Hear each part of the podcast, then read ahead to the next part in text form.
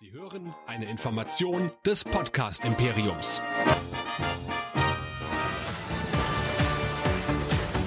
Herzlich willkommen, Nerds und Freunde der gepflegten Bambule. Zieht die Kackstelzen ein, stellt die Lauschlappen auf Empfang, atmet noch einmal kräftig durch die Hose und macht euch bereit für einen Nerd Talk der Extraklasse. Oder wie ein weiser Mann einmal sagte, Fototenne. Und jetzt, live aus dem Nerd-Hauptquartier in Düsseldorf. Hier ist Nerdizismus, der Podcast für Nerds und Cosplayer. Viel Spaß!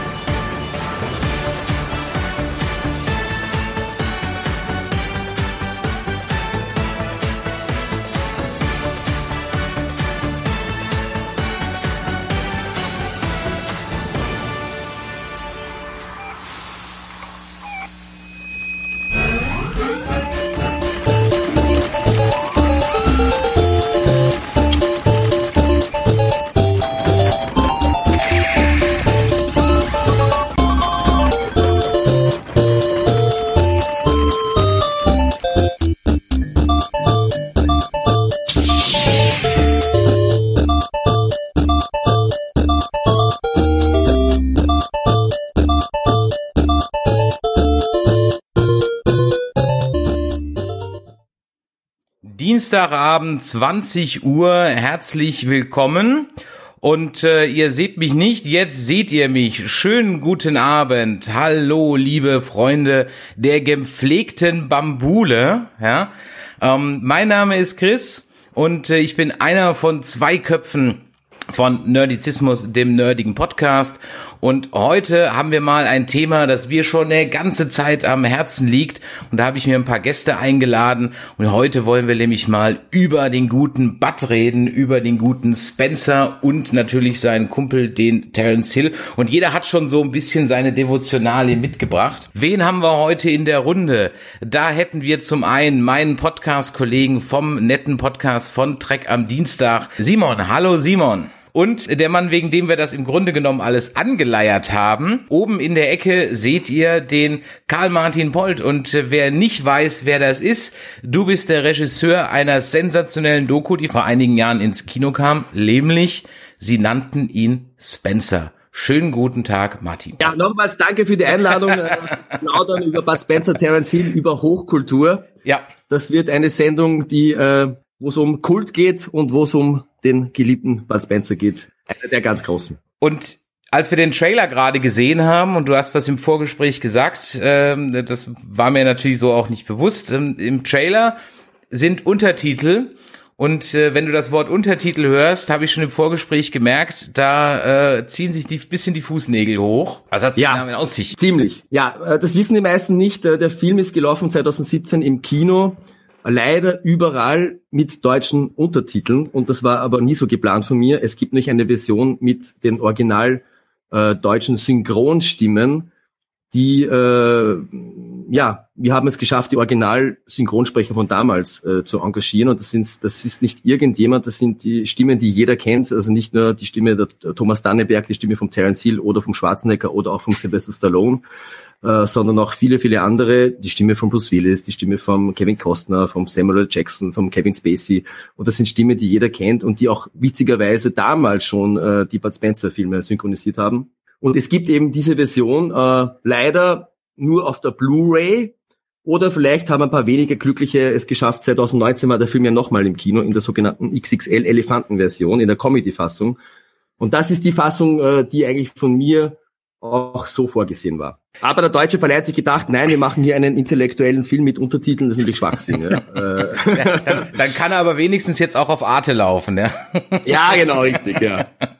Ja, um welchen Film geht's? Ich habe schon eingangs gesagt, und wir haben den Trailer gesehen, es geht um Sie nannten ihn Spencer. Und wenn man sich den Wikipedia-Eintrag zu dem Film durchliest, dann ist das ja äh, durchaus beeindruckend, was du da in den fast zehn Jahren auf die Beine gestellt hast. Er gilt jetzt, um es mal zu zitieren, als bisher größtes in Deutschland crowdgefundetes Filmprojekt. Und entstanden ist es, und ich, vielleicht fangen wir da einfach mal an, entstanden ist es aus einer Diplomarbeit raus. Welcher Professor nimmt eine Diplomarbeit über ähm, Bud Spencer an? Äh, das waren sogar zwei Professoren, weil ich habe äh, zwei Diplomarbeiten über Bud Spencer geschrieben, weil ich so im, im Modus drinnen war und äh, so viel äh, zu sagen hatte über Bud Spencer, über die Filme, über die Fans, über den Kult.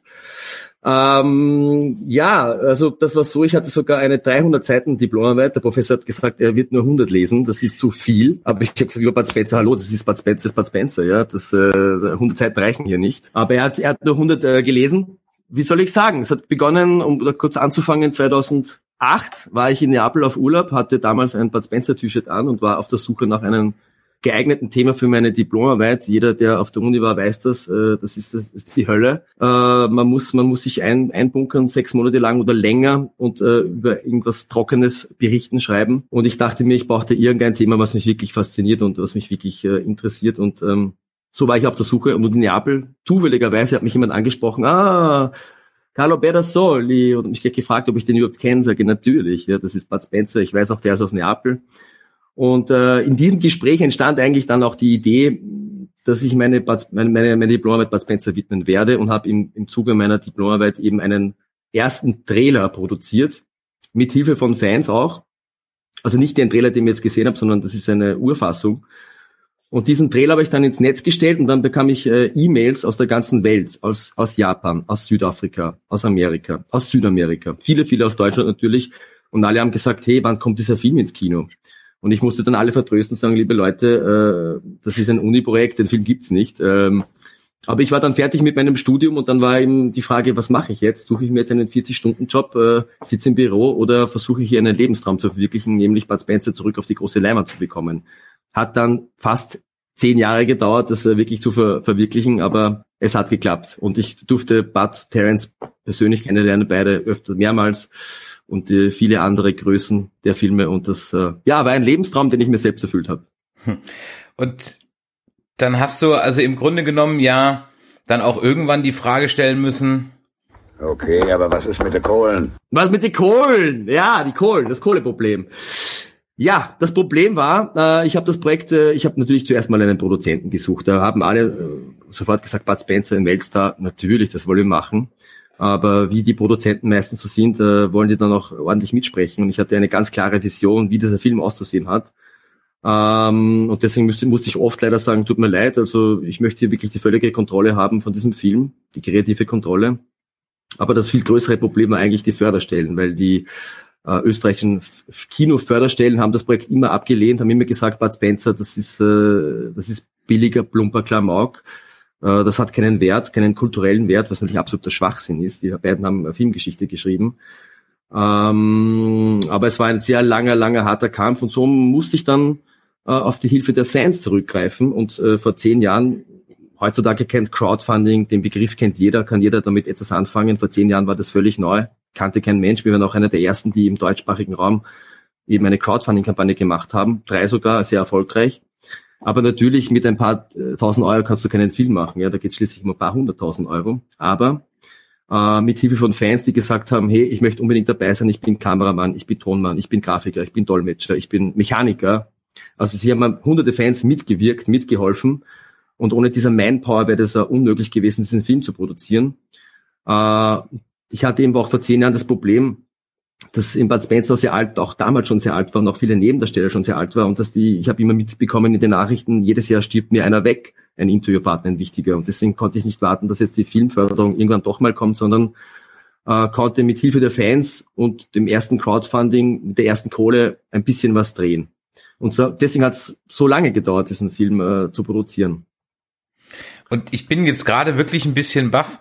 Ähm wenn ich mir als ansehe, welcher Scheiß gefördert wird, ja. Also, ja, ja, ja, ja. Ich meine, äh, Till Schweiger und Matthias Schweighöfer haben ein ganzes Business draus gemacht, Filme nur mit Basis von Filmförderungen zu produzieren. Ja, also äh, ja, äh, ich bin ich bin gerade wirklich dezent entsetzt, ja, dass du da ähm, äh, nicht auf dass da auch nicht mal irgendwo ein Butt-Fan auf der anderen Seite saß und gesagt hat, Mensch, endlich mal, ja. Ja, das ist in Deutschland vielleicht ein bisschen einfacher noch, aber in Österreich ist es ganz extrem mit der, mit der Kinoförderkultur. Also da werden eben die gleichen Themen gefördert, ja, Sozialdramen, äh, Nazi-Themen. Genau, romantische Komödien, irgendein Nazi-Thema ja, oder sonst irgendwas. Ja, ja. Aber, aber jetzt irgendwie ein, ein, ein, ein Genre-Film, oder aber Bud Spencer, generell habe ich gemerkt, Bud Spencer war immer ein rotes Tuch. Hm. Äh, weil äh, in der intellektuellen Szene, sage ich mal, es gibt auch viele Fans, keine Frage, aber da war Bud Spencer automatisch immer so wie, so wie die Filmkritiken in den 70er Jahren. Heute äh, schreiben die Kritiker, das ist, äh, die haben Filme geschaffen, die heute noch im Fernsehen rauf und runter laufen, auf Kabel 1 und auf vielen anderen Sendern. Es gibt äh, fast täglich irgendwo einen Bud Spencer Film zu sehen. Und äh, die Filme sind schon äh, teilweise 50 Jahre alt und älter und laufen immer noch im Fernsehen. Und äh, das muss man, das muss man mal schaffen. Ja. Und ähm, ja, leider war es ex extrem schwierig, ähm, aber es hat doch funktioniert, weil mit Hilfe der Fans ist eben vieles möglich. Ähm, bevor wir da zum Film kommen, du hast gerade eben gesagt Weltstars. Sind es wirklich Weltstars oder leben wir mhm. in, so in der deutschen Bud Spencer Bubble geprägt durch Kabel 1? Nein. Eigentlich juckt's außerhalb von Deutschland keinen Menschen. Vielleicht noch zwei Sätze dazu, ganz wichtig. Also die Fankultur ist in Deutschland am allerhöchsten. Das habe ich auch in meiner Diplomarbeit äh, behandelt. Also es gibt, also in Deutschland gibt es jede Menge Fanvereine, es gibt ein riesengroßes Spencer Hill Fest. Äh, hier wird der, der, das Fandom richtig gelebt, richtig lebendig. Ähnlich ist es auch in Ungarn. Da gibt es auch extrem viele Bud Spencer Fans. Das liegt auch an der ungarischen Synchronisation, auch in Deutschland eben weil die, die deutsche Fassung der Bud Spencer Filme ist um einiges witziger als in Italien, in der Originalsprache. Auch mit 30 Prozent mehr Text. Also viele Gags äh, gibt's nur auf Deutsch, das gibt's auf Italienisch gar nicht. äh, aber zu der zur Frage eigentlich, also egal wo ich unterwegs war, ich war der ganzen Welt unterwegs, von Ägypten bis Südamerika, bis Australien, bis Japan, man kennt den wirklich überall. Und zwar nicht nur, und auch wie gesagt, die Alten, vor allem ältere Leute, äh, ich war mal äh, bei der Signierstunde in, in Berlin, wo Bad Spencer eben da war. Da waren tausende Menschen und viele aus dem Ausland, die gesagt haben, ich bin extra hierher gefahren, über tausend Kilometer, einfach weil ich einmal Bad Spencer sehen möchte.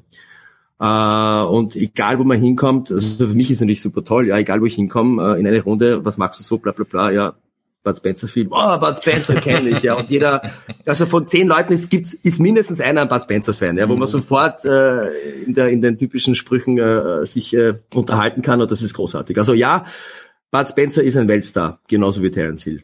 Was mich mal interessieren würde, ist jetzt mal völlig unabhängig von dem Film, wie ist eigentlich Bud Spencer in dein Leben gekommen? Also kannst du dich daran erinnern, als du deinen ersten Bud Spencer Film gesehen hast? Ah, ich, an den ersten kann ich mich gar nicht erinnern, aber ich weiß nur als Kind, das war für mich irgendwie, der war wie ein Familienmitglied, der war immer irgendwie da, ja. der war immer präsent. Ähm, und das Interessante bei, bei, bei Spencer ist, und da geht es, glaube ich, vielen so, also von meinen vielen Gesprächen mit Fans. Also man, man wächst mit Bud Spencer auf als Kind und man findet natürlich diese Schlägereien lustig und witzig äh, und hat irgendwie auch so ein äh, Bud Spencer als Vaterfigur, Großvaterfigur, der große Starke, der Beschützer. Das äh, thematisiert er auch immer wieder in seinen Solofilmen. Und dann so mit, äh, mit äh, 17, 18 äh, kommt man wieder rein in diese Bud Spencer-Welle und sieht plötzlich ganz andere Sachen, die, die man als Kind gar nicht verstanden hat, nämlich die ganzen Sprüche. Die hat man als Kind, wie gesagt, gar nicht mitbekommen, ja. Äh, äh, äh aber mit 17, 18, wie gesagt, diese kultigen Sprüche, das war dann der, der zweite, die zweite Welle, ja, ist ja ganz aktuell, das Wort Welle. Ähm, hat man wieder Neues entdeckt und ist wieder erneut Fan geworden. Und der dritte Schritt dann so mit ja, 25, 30 war es dann quasi die Nostalgie. Man, man schaut sich aber Spencer-Film an und man kann sich sofort zurückerinnern an, an die gute alte Zeit, wo man eben, wo man eben gemeinsam mit der Familie, mit dem Vater, mit dem Großvater die Spencer Hill Filme angesehen hat und äh, verbindet das automatisch mit, mit, mit guten Gefühlen. Und deswegen funktioniert Bud Spencer eben auch heute noch. Und eben nicht nur bei, bei Kindern, sondern auch bei Erwachsenen, bei älteren Menschen und bei Frauen. Äh, das ist ja auch der große Unterschied zwischen Bud Spencer und Terence Hill. Bud Spencer funktioniert vielen, vielen Ebenen und Terence Hill ist eigentlich nur, ja, der Schönling, sage ich mal, ja. Und deswegen mhm. sind auch, äh, äh, wenn man sagt, wer ist cooler, Bud Spencer, Terence Hill, sagen 80 Prozent der Fans, also ich habe damals eine Umfrage gemacht, äh, Bud Spencer eindeutig, hat die Nase vorn. Ich glaube ja. auch, dass die, dass die Solo-Filme von Bud Spencer qualitativ hochwertiger waren. Ähm, also so, ohne dass ich das jetzt natürlich jemals wissenschaftlich untersucht hätte, aber so gefühlt, ähm, wenn mir da so der Supercop einfällt, ah, ja, also äh, und letztens habe ich jetzt noch mal ähm, Plattfuß geschaut in in Hongkong, Plattfuß räumt auf und da muss ich sagen, ganz ehrlich, das ist ein so also in jeder Hinsicht ein solider Film. Der ist handwerklich okay, ja. Ähm, man hat sich, glaube ich, sogar, der erinnert mich sogar so ein bisschen an so, an so einen James Bond-Film, ja, wo er so einmal wirklich dann nach Bangkok und nach Hongkong und Macau und im Casino und wieder zurück nach Neapel, ja. Mhm. Das könntest eigentlich auch so in einem klassischen Sean Connery Bond oder Roger Moore Bond haben, ja. So einmal um die ganze Welt, hat man sich auch was kosten lassen. Und äh, klar, die Synchro aus heutiger Sicht grenzwertig, ja. Äh, also jetzt nicht von den Humor her, sondern ähm, äh, von bestimmten Worten, die du so heute einfach geht nicht mehr, ja. Äh, Filmklassiker von 1934 werden jetzt schon mit einem Fleck versehen, ja, ähm, weil weil sie so nicht mehr gesendet werden können. Und ich Was sagt er jetzt irgendwie? Äh, wo ist das in zwei sind nicht zu bremsen oder so? Ne? Ja, also zwei sind nicht zu, also der, irgendwie sowas. Genau, also also der, der, genau, also Negerkind ist grundsätzlich ja. äh, kommt ganz oft vor und ähm, äh, äh, dann auch dieser der mit der Insel und dem Piraten, der ist hochgradig rassistisch, also Punkt, ja, also da, da, da kannst du, kannst du gar nicht, aber, aber es war halt die Zeit, ja, wenn du dir den Otto-Film anguckst von 84, der weiß Gott überhaupt nicht mehr komisch ist, der ist auch absolut gringy, ja, nach heutigen Maßstäben, das geht überhaupt nicht mehr, ja. Aber du hast vorhin, ähm, Martin, gesagt, Kind, ich, äh, Simon, kannst du dich an deinen ersten Bud Spencer erinnern? Ich kann mich sehr lebhaft an das Buch, das du hinter dir hast, von der Cinema erinnern, aber an meinen allerersten, ich habe noch was im Kopf, ähm, nämlich, weil wir eine VHS-Kassette haben mit vier Fäuste für ein Halleluja. Als der dann in ZDF lief, Samstagabend 20.15 Uhr, und ich glaube, Birgit Schrowange den ankündigte mit, und erstmals können wir Ihnen einen Bud Spencer-Film im Stereoton präsentieren. Also, wow. Also ich äh, bin mir natürlich nicht mehr hundertprozentig sicher, aber der erste Bud Spencer Film, den, an den ich mich so wirklich bewusst erinnern kann, das ist ein Solofilm von ihm, das ist nämlich der erste Plattfuß. Also sie nannten ihn Plattfuß. Mhm. Und ich kann mich ja deswegen so gut dran erinnern, weil da gibt's irgendwie so eine Szene, wo er am Ende so einen Glatzkopf verdrischt mit so, mit dieser Doppelbackpfeife und sonst irgendwas und dann hört man es irgendwie schellen. Und das Faszinierende war, ich habe ich kann mich noch erinnern, meine Mutter, die hat Tränen gelacht. Also die hatte halt Tränen in den Augen. Mein Vater war auch ein Riesenfan. Und die Erinnerung, die ist eigentlich noch viel präsenter als das, was in dem Film passiert ist. Das klingt jetzt irgendwie so doof, aber es war so ein zusammenschweißendes Erlebnis, so ein Familienerlebnis. Und seither war, war Bud Spencer für mich auch so eine Art Familienmitglied. Ne? Das waren immer so Happenings, die wir dann hatten. Wir haben immer zusammen die Bud Spencer Filme geguckt. Und äh, die nächsten beiden Filme, die ich mich erinnern kann, sind natürlich die beiden Western. Also so eine, so eine ausgenudelte VHS-Kassette, waren die beide hintereinander drauf, für, äh, die rechte und linke Hand des Teufels, für was von Halleluja. Äh, großartig, fantastisch. Da kommen wir dann mal zu euren Top 3 Filmen, die habe ich vorher abgefragt und ähm, Vielleicht, Martin, sagst ein bisschen was dazu. Du hast mir als Top 3 Filme genannt, Vier Fäuste gegen Rio, Das Krokodil und sein Nilpferd und zwei außer Rand und Band. Warum mhm. gerade die? Vorneweg natürlich die beiden Western, äh, die beiden Comedy-Western natürlich sind eigentlich auch ganz oben, ja. Aber die, die betitelt jeder als die Lieblingsfilme, sind auch meine Lieblingsfilme. Aber deswegen habe ich jetzt andere drei genommen. Ja, warum? Äh, Vier Fäuste gegen Rio ist ein Spätwerk von den beiden. Äh, da war die Erfolgswerte eigentlich schon ziemlich vorbei, der war im Kino auch gar nicht mehr so erfolgreich. Leider, weil es eigentlich einer der lustigsten Filme ist, da ist also von vorne weg ein Gag nach dem anderen, der wirklich zündet. Äh, ähm, Bud Spencer doppelt, Terence Hill doppelt, äh, spielt in Rio de Janeiro. Also die, die Gags sind wirklich dermaßen geil. Äh, was ist mit Nicole zum Beispiel kommt aus diesem Film. Äh, mhm. Äh, und viele andere Gags auch. Und äh, wie gesagt, ein Spätwerk okay, eigentlich, aber, ein, ein, ein, ein, würdiger Abschluss eigentlich der Karriere. Sie haben dann leider noch, noch den Troublemaker gemacht und Miami. Die sind nicht so besonders gut geworden. Aber das ist wirklich ein, ein, einer der letzten wirklich geilen Filme der beiden. Und äh, das sehen auch die Fans so. Ich habe ja im Zuge meiner Diplomarbeit auch eine Umfrage bei den Fans gemacht und das auch eben Vier Fäuste gegen Rio ganz weit oben. Ja, auch einer meiner absoluten Lieblingsfilme. Ähm, dann hast du noch das Krokodil und sein Nilpferd. Ja, das ist, ähm, ich weiß nicht, der hat mir als Kind immer sehr gut gefallen. Der war sehr emotional. Das liegt wahrscheinlich auch an der Musik von Franco Michalizzi. Äh, sehr emotionale Musik. Äh, kommt eigentlich auch, du hast es vorher angesprochen, eben äh, das äh, Rassismus-Thema eigentlich vor. Ja, es wird auch kurz behandelt im Film. Witzigerweise, und das hat, er hat auch ernste Töne. Es geht auch um Tierschutz äh, und das ist eigentlich ungewöhnlich für einen mhm. Bud Spencer-Film. Äh, ja, der ist wie gesagt auch bei den Fans ganz weit oben und äh, der hat sich auch einfach in mein in mein Herz äh, reingeprügelt sozusagen. Und dann zwei außer Rand und Band. Sehr außer Rand und Band äh, hat einfach das geilste, äh, äh, das geilste Bud Spencer Zitat ever. Das ist sogar auch, wenn ich es kurz herzeigen darf, hier. Äh, das ist auch die erste Seite meiner Diplomarbeit. Wenn ich nicht anständig Ich lese mal kurz vor, kann für alle, nicht die es anständig nicht aufs kennen, aber die meisten werden wahrscheinlich wissen, was ich meine. Ich lese mal, ich zitiere mal Hochkultur und lese vor aus äh, Bud Spencer.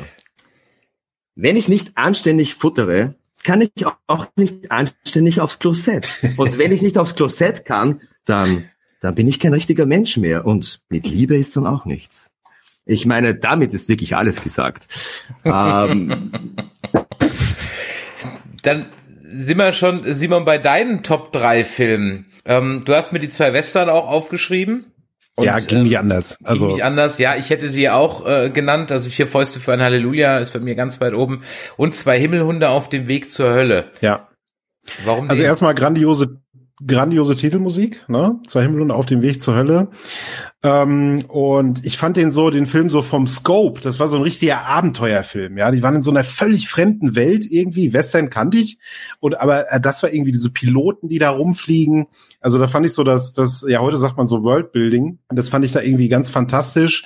Ähm, und so viele gute Szenen ähm, dieser Flug, wo er den, diesen Verletzten da transportiert, mitten in der Nacht, die, die ganzen Sprüche, die da, die da so vorkommen, den, den finde ich einfach fantastisch, den Film. Also zwei den kann ich mir auch. Und vor allen Dingen er ist auch sehr emotional. Also das Ende Yes. macht mich immer fertig. der einzige Film, wo jemand stirbt. Genau, wo am Ende quasi einer der Protagonisten stirbt, Ja. ähm, was ja eigentlich nie vorkommt in diesem Film. Ja. Also auch sehr ein emotionaler, trauriger Film teilweise. Richtig, richtig. Und ein bisschen nachdenklich auch, Ja, äh, ja. aber trotzdem super lustig. Äh, hier hat auch Silberlocke für mich einen der besten Auftritte. Hat er, ja. Das hier war ein Schaschlik! ähm, äh, ja, der hat, der ist in der, und die Billardszene finde ich auch großartig. Allein diese Idee mit diesem Typen, wo sie dann um seine Hose Billard spielen und ihn ja total verarschen. Also fantastisch. Und der Film ist auch ein bisschen ähm, kerniger, gröber, ein bisschen dreckiger als die Ja, anderen. Er ein genau, genau. Roher liegt am, einfach, ja. liegt, roher, er liegt auch am Regisseur natürlich, äh, der bekannt war eigentlich für brutale Italo-Western. Der hat da seinen eigenen Stil mit reingepackt und ähm, ja, Himmelhunde natürlich mit einem großartigsten Soundtrack von Oliver Onions, Flying Through the Air. Ja. Das Lied, das wirklich jeder kennt, war auch, glaube ich, Nummer eins in den deutschen Charts. Ja, ein Evergreen. Ja. Ein Klassiker. Äh, Klassiker sind auch Zitate. Ihr habt schon ein paar angesprochen, ja. Und ich habe euch dann noch mal ein bisschen abgefragt, welche Zitate denn in euren regulären Wortschatz Einzug gehalten haben. Ich habe durchaus eins. Ähm, das ist zum Beispiel das hier. Nadinho, Sie, Senor? schieß ab den Gummi. Was für ein Gummi, Senor? Zisch ab. Du sollst Gas geben, wir haben noch was vor. Und zwar das Jetzt mit dem Schnall ab den Gummi. Ähm, wobei meine, meine Freundin regelmäßig gefragt hat, was meint sie denn, wenn ich im Auto neben ihr sitze? Da kann ich nicht anders als sagen, schnall ab den Gummi. Was ist los? Soll's Gas geben? ähm, und natürlich ähm, die Geschichte mit dem Landvogt. Platz, ich bin der Landvogt. Ja. Und welche sind's bei euch? Äh, äh, äh, alles raus, was keine Miete zahlt, dann kann man immer verwenden. Alles raus, was keine Ich hau in den Zack, oder ich hau in den Zack, ist äh, auch einer meiner Lieblingszitate, ich äh, glaube von dir auch. Ähm, aber ich sehe gerade, äh, wir haben hier ganz besondere Zuhörer, Zuschauer, nämlich von der Spencer Hill Datenbank. Und wenn mich nicht alles täuscht, ist das der Dennis und Eric Heise. Und die zwei sind die absoluten Bud Spencer Götter, weil die wissen wirklich alles. Ich hoffe, sie machen nicht äh, Fragen, die ich dann nicht weiß. Aber die hören uns zu, also Grüße an euch beiden, ja.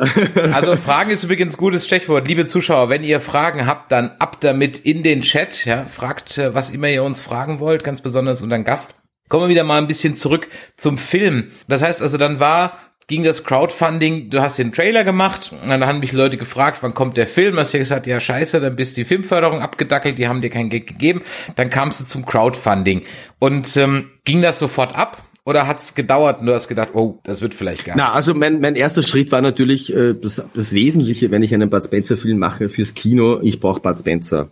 Irgendwie. Ein Interview mit ihm. War extrem schwierig.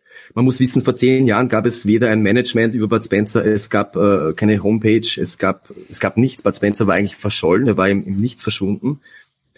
Ähm, und dann hat es mal ein Jahr gedauert, bis ich es geschafft habe, äh, über eine italienische Fanseite eben eine Nummer zu bekommen von von der Miss Nelly. Die Miss Nelly war die Sekretärin von Bud Spencer und die war, ihre Funktion 50 Jahre lang war einfach den Bud Spencer zu beschützen vor Mhm. wahnsinnigen Fans wie mich und vor allen möglichen Interviewanfragen.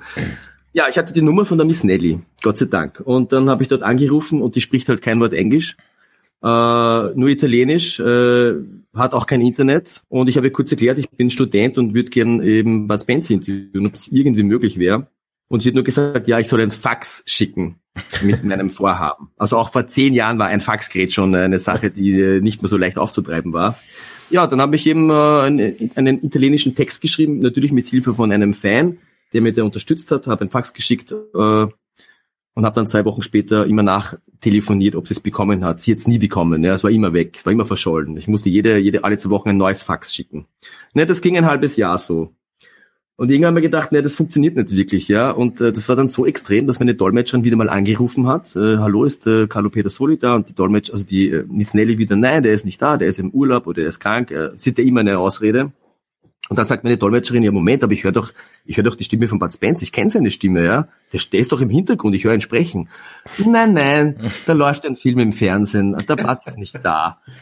Gut, und da wusste ich eben, ich komme so nicht weiter und äh, dann habe ich es eben so gemacht, ich habe mir gedacht, was würde jetzt Bud Spencer machen an meiner Stelle und äh, bin dann einfach nach Rom gefahren, habe nämlich auch von dem Fan äh, die Adresse von seinem Büro bekommen und ich wusste, dass er dort von Montag bis Mittwoch immer am Vormittag abchillt.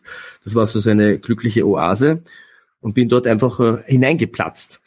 Und die Miss Nelly wollte mich sofort rausschmeißen, äh, weil ohne Termin geht gar nichts. Und dann hat Bud Spencer gehört, dass da jemand Deutsch spricht und mit seiner tiefen, bärigen, brummigen Stimme, äh, wer ist da, wer ist da, also gefragt, wer, wer das sind und sie hat geklärt, ja, das sind verrückte Fans aus Wien. Und natürlich Bud Spencer in seiner, äh, in seiner Art hat er gleich gesagt, kein Problem, kommt rein, äh, wollt einen Kaffee haben, wollt eine Zigarette haben? Äh, und dann habe ich ihm meine Diplomarbeit gezeigt, habe ihm erklärt, um was es geht, dass ich gerne ein Interview führen möchte und weil ich einen Film über ihn drehe, den ersten, ja, es gab ja bis dahin gar nichts über ihn, also auch kein Buch.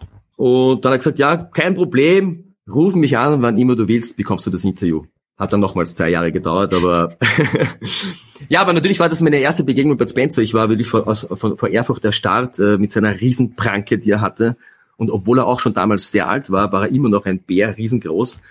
Und er war eben genauso wie in den Filmen, ja. Also viele fragen, fragen mich immer, wie ist Bud Spencer persönlich? Mhm. Also er ist wirklich eins zu eins gleich wie in den Filmen. Er liebt das Leben. Er war damals Kettenraucher. Er hat das Leben genossen, hat nichts ausgelassen.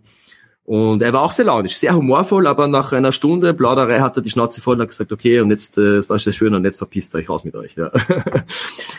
Genau. Ich finde das total äh, krass, wie du den beschreibst, so, ne? Also, ich, ich habe mir ihn immer so, so unnahbar vorgestellt, ne? So eine Respektsperson irgendwie, ne? So ein Paten. So hat er immer auf mich gewirkt. Er war ja. ein Pate, er war, er hat ein unglaubliches Charisma gehabt, also wirklich ja. hat den Raum betreten und da war Bud Spencer und der hat so eine Aura gehabt, ja. Und das macht, das, das ist auch der Grund, warum er, glaube ich, so erfolgreich war, weil man kann diese Magie, diese, dieses Charisma kann man nicht in einer Schauspielschule lernen. Das hat man oder man hat es nicht, mhm. er hat einfach gehabt. Und er war sich auch dessen sehr bewusst, äh, dass er ein Ansehen hat und dass er eine, eine, eine, ein Schwergewicht war in jeglicher Hinsicht. Und ähm, ja, aber er war ein herzensguter Mensch. Also äh, er wusste schon, dass er nur groß geworden ist, eben durch die vielen, vielen Fans auf der ganzen Welt. Und da war ich auch sehr dankbar. Und das war auch sein letztes Wort am Sterbebett, kurz also bevor er gestorben ist, war sein letzten Worte war, war Dankeschön. Ja. Ähm, und das zeigt schon sehr viel von einem Menschen, wie der so tickt. Mhm. Also dann hast du ihn in, dem, äh, in dieser Stunde gefragt, darf ich den Film machen? Oder naja, darf, darf ich, ich ein darf, Interview machen? Darf das, war, Interview das war die erste. Machen, ne? Genau. Wie gesagt, hat noch nochmals zwei Jahre gedauert, das, äh, bis bevor ich das Interview bekommen habe. Beim Terence Hill war es äh, ähnlich, aber ganz anders irgendwie. Äh, beim Terence Hill wusste ich, der dreht gerade Don Matteo, nein, nicht Don Matteo, das war äh, eine Förster-Serie, mir ist der Name jetzt entfallen. Gibt's auch schon auf Deutsch zu sehen anscheinend. Das war die erste Staffel, da hat er gedreht in Südtirol, am Praxer Wildsee, so hat es geheißen, genau. Und ich wusste, er dreht dort. Also bin ich einfach hingefahren mit einer großen Kiste. Bei uns in Österreich gibt es einen Wein, der heißt Hillinger Wein. Wein. Und auf der Box ist nur Hill drauf gestanden. Das hat so ausgesehen, als hätten die extra für ihn diese Box kreiert. Und wir haben ihn einfach beobachtet, wie bei den Dreharbeiten, und dann irgendwann in der Drehpause sind wir ihm ganz respektvoll vorsichtig hingegangen und gesagt, äh, Herr Girotti, äh, wir sind Studenten, also immer die gleiche Masche, wir sind Studenten. Hat ja auch gestimmt damals. Uh, und wir machen eben einen Film über Spencer und oh, es wäre uns eine große Ehre und natürlich eine Pflicht, äh, ein Interview mit Terence Hill zu machen. Man muss wissen, der Terence Hill ist ein extrem zurückgezogener, schüchterner Mensch, uh, der eigentlich nie über Bud Spencer und Terence Hill über die Filme spricht, ja, weil er ja, weil er einfach ein bisschen geprägt wurde durch diesen vielen negativen Kritiken, die, da, die es damals gab. Ähm, aber wir haben es halt geschafft, mit Humor und den sogenannten Schmäh in Österreich äh, ihn äh, quasi zu überzeugen, dass er uns ein Interview gibt. Und er hat gesagt, okay, macht er für uns, ausnahmsweise. Und er hat gesagt, okay, wir treffen uns in sechs Monaten in der Hotellobby um 15 Uhr. Ich habe mir gedacht, okay, äh, sehr präzise Anweisungen. Äh, sechs Monate später, wir sind in dieser Hotellobby, alles aufgebaut. Äh, das war wirklich wie in einem Film. Es gab da eine große Uhr und der Sekundenzeiger schlägt auf genau 15 Uhr. Die Tür geht auf, Terence Hill betritt den Raum. Es war wirklich, also das sind einfach, ich sag mal, seine deutschen Gene, ja, die eine, äh, er ist ja halber der Deutscher und äh, diese Genauigkeit, Pünktlichkeit, ja, das, das hat er in sich, im Gegensatz zu Bud Spencer, der ein typischer Süditaliener ist. Wenn man mit dem sagt, wir treffen uns um 16 Uhr, taucht er um 20 Uhr auf und sagt, ich bin überpünktlich. Ähm, das sind einfach diese beiden verschiedenen Mentalitäten von den beiden und das hat auch diese Magie von den beiden in den Filmen ausgemacht. Ja, oder Terence Hill, äh, wie gesagt, äh, hat auch gleich Regie geführt und gesagt, na, die Kamera, die gefällt mir hier nicht, die stellt gleich woanders hin. ähm, dann habe ich immer so begonnen, zuerst Fragen zu stellen über Terence Hill als Mensch. Hat er gleich gesagt, Moment, Terence Hill ist eine Privatperson, über Terence Hill spricht er nicht, er spricht nur über Spencer. Okay. Ähm, ja, und das ist bis heute ein, ein, war ein einstündiges Interview und ich bekomme heute noch Anfragen von TV-Sendern, die sagen, sie wollen äh, Material von mir haben, weil Terence Hill einfach mhm. keine Interviews gibt über die Spencer Hill Filme. Ja, oder Terence Hill, äh, wie gesagt, er ist im, im Film im Vergleich zum echten Leben wie Tag und Nacht komplett anders. Also ich habe mir gedacht, das ist ein lustiger Typ, der äh, einen Witz nach dem anderen erzählt, ein Trickser, er flirtet, er macht einen Spaß. Er war wie ein Pfarrer, total eine leise Stimme, zurückgezogen, ganz ruhig, ganz, ja, introvertiert einfach. Also wie Tag und Nacht, aber er spricht auch fließend Deutsch. Das war auch wirklich für mich äh, verblüffend, den zum ersten Mal in real zu hören. Äh, und es hat ihm auch irrsinnig Freude, ihm Freude gemacht, äh, das Interview, äh, also mit uns Deutsch zu sprechen. Das Interview haben wir dann auf Englisch gemacht, weil er eben ein Perfektionist ist und er wollte perfekt sein. Und mit Englisch tut er sich einfach leichter. Er hat ja viele Jahre in Amerika gelebt. Mhm. Ja, das war das mit Terence Hill die Geschichte. Dann hast du die zwei also schon mal im Kasten gehabt, beziehungsweise die Zugabe, die Zusage von dem einen, den anderen hast du aufgenommen. Und dann hast du ja aber noch zwei Protagonisten gebraucht, deren Roadtrip du erzählen kannst. Wie bist du auf? Naja, das war ja nie als Roadtrip geplant. Also äh, ich habe einfach damals, ich glaube, weiß nicht mehr, 2011, 2012, habe ich, äh, wir haben ja sehr viel also der komplette Film ist übers Internet entstanden. Das heißt, wir haben, wir hatten eine Homepage, einen Blog, das wurde auch von Fans kreiert oder mit, mit, äh, mitgeholfen, das zu machen. Und waren immer im Austausch mit der Community. Und es gibt eine riesengroße Bud Spencer Community. Wenn man jetzt schaut, ich glaube, die Bud Spencer Fanseite auf Facebook hat, glaube ich, glaube jetzt sind es über eine Million, sind es, glaube ich, zwei Millionen Fans sogar, Followers. Ähm, und ich habe damals einen Aufruf gemacht im Internet, habe gesagt, liebe Fans, alle Fans auf der Welt, jeder, der eine besondere Geschichte hat, jeder, der uns, das Filmteam, kennenlernen möchte, oder jemand, der eine besondere Sammlung hat oder irgendeine Geschichte über Spencer weiß, der darf uns einladen und wir besuchen dich auch. Die einzige Bedingung, wir brauchen einen Schlafplatz, wo wir unser Zelt aufschlagen können oder wenn es ein Bett gibt, noch besser, weil wir einfach absolut keine Kohle hatten. Und dann haben sich so viele Leute gemeldet, äh, aus, aus, aus Österreich, aus der Schweiz, in Deutschland, in Holland, in Belgien. Und dann haben wir eine dreimonatige Tour gemacht, haben all diese Fans besucht äh, und auf, in, auf, auf dieser Reise haben wir auch eben den Markus und den Jorgo, die beiden Protagonisten, kennengelernt. Und äh, ich fange mal mit Markus an. Der Markus in, aus Augsburg äh, hat eine Lebensgeschichte, die, wenn ich das in ein Drehbuch reinschreibe und dann bei den Förderstellen abgebe, dann sagen die mir, okay, das ist eine Märchengeschichte, bitte umschreiben. Aber es ist ihm echt, er hat sich das Genick gebrochen Mhm. Wurde dann wie durch ein Wunder geheilt. Ja. Er sagt selbst, die Bud Spencer-Filme haben mich gerettet, weil er das Lachen wieder gefunden hat. Und das haben wir natürlich auch in den Film so eingebaut. Aber der Markus war einfach äh, äh, ein, ein, ein, ein super Fan, der einfach irrsinnig charismatisch war und witzig war. Und wir waren da, glaube ich, eine Woche bei ihm. Und wir haben sich irrsinnig gut verstanden. Und äh, äh, man hat gemerkt, okay, der Markus, der muss in den Film rein.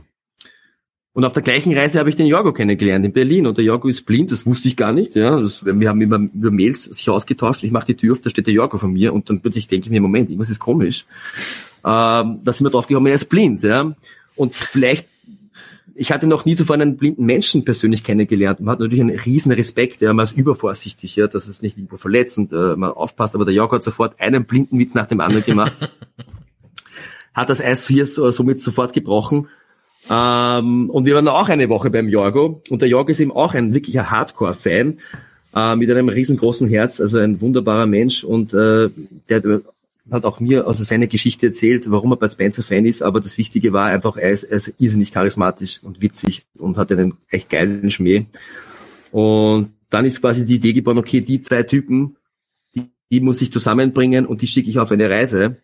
Und ähm, dann waren wir halt quasi zwei Monate unterwegs mit einem Bus und sind quer durch Europa gefahren auf der Suche nach Bud Spencer. Und vieles im Film ist ja wirklich eins zu eins auch so passiert. Also die wenigsten Sachen sind irgendwie inszeniert, sondern es ist wirklich eine richtige Doku, ja. Also ungeplante Sachen. Vom Autounfall bis zu ja, allen möglichen Sachen. Also wirklich, ja, Markus und Jorgo sensationell. Ich muss ja gestehen, als ich zum ersten Mal von dem Film gehört habe und erfahren habe, okay, das sind jetzt diese beiden Typen irgendwie, diese zwei Fans und es ist so ein Roadmovie, da hatte ich erstmal überhaupt keinen Bock drauf, muss ich dir sagen, weil ich wollte eigentlich eine Bud Spencer Doku Ja, sehen. Ich wollte mehr über Bud Spencer rausfinden. Ne? Und Ja. jetzt kommen ja diese beiden Typen und die sind bestimmt uninteressant. Und dann ist Das- ja während des, während des Films ist ja was total krasses passiert. Irgendwann war dann diese ganze, diese ganzen Bud Spencer Infos und Tidbits, die waren irgendwie cool, aber ich wollte wissen, wie es mit Markus und Jorgo weitergeht, weil die halt so unfassbar sympathisch sind. Und ähm, das hat halt super funktioniert einfach. Und am Ende dachte ich, äh, ja, für mich ist das Herz des Films sind die beiden. Also Bud Spencer ist cool, dass der dabei ist, aber die beiden sind irgendwie die Seele des Films. Ja, das äh, Feedback habe ich auch oft bekommen, ähm, dass viele gesagt haben, ja, ich möchte eigentlich eine Bud Spencer Doku sehen, wo es nur um Bud Spencer geht und nicht diese de- beiden Typen hier, diese Fans, Mhm. das, das sieht mich gar nicht. Habe ich oft gehört. Aber auch, wie du gesagt hast, ja, man, man, man, man fällt so in diese Geschichte rein, man, man, äh, man fiebert mit den beiden mit, ja. Ja, ganz Schaffen genau. Sie es oder schaffen schaffen Sie es ja, ganz genau. Und, und äh, es ist ja auch, ich wollte einfach auch, auch die Sicht der Fans erzählen, ja. Warum ist man Bud Spencer Fan? Ja, da gibt's ja für jeden verschiedene Gründe, die aber oft sich sehr, sich sehr ähneln. Und ähm, ich kann, ich habe auch viele Leute kennengelernt, auch viele Frauen, äh, die gesagt haben, ich bin überhaupt kein Bud Spencer Fan. Ja. Mein Freund hat mich da mitgeschleppt ins Kino. Äh, ich habe null Bock auf den Film.